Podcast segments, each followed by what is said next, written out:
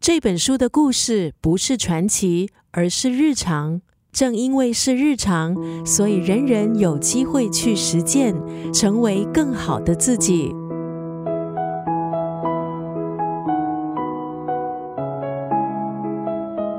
作者在企业中的发展如鱼得水，他运用自身的影响力，借由这本书，希望可以让世界变得更好。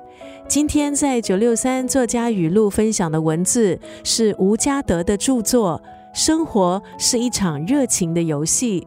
年轻时，我们都曾经迷茫、困惑，不知道未来应该怎么走。这时，大多数人都渴望有一个路标。作者吴家德就像是一位邻家的大哥哥，在书里向你诉说一个接一个饶富深意、贴近生活又蕴藏大智慧的故事。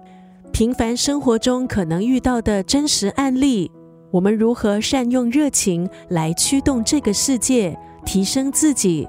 书里没有倚老卖老，没有说教，有的是你我都做得到的热情小故事。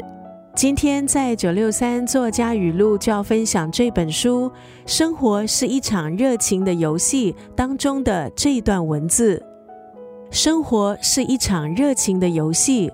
每天都要用快乐的心情和世界对话。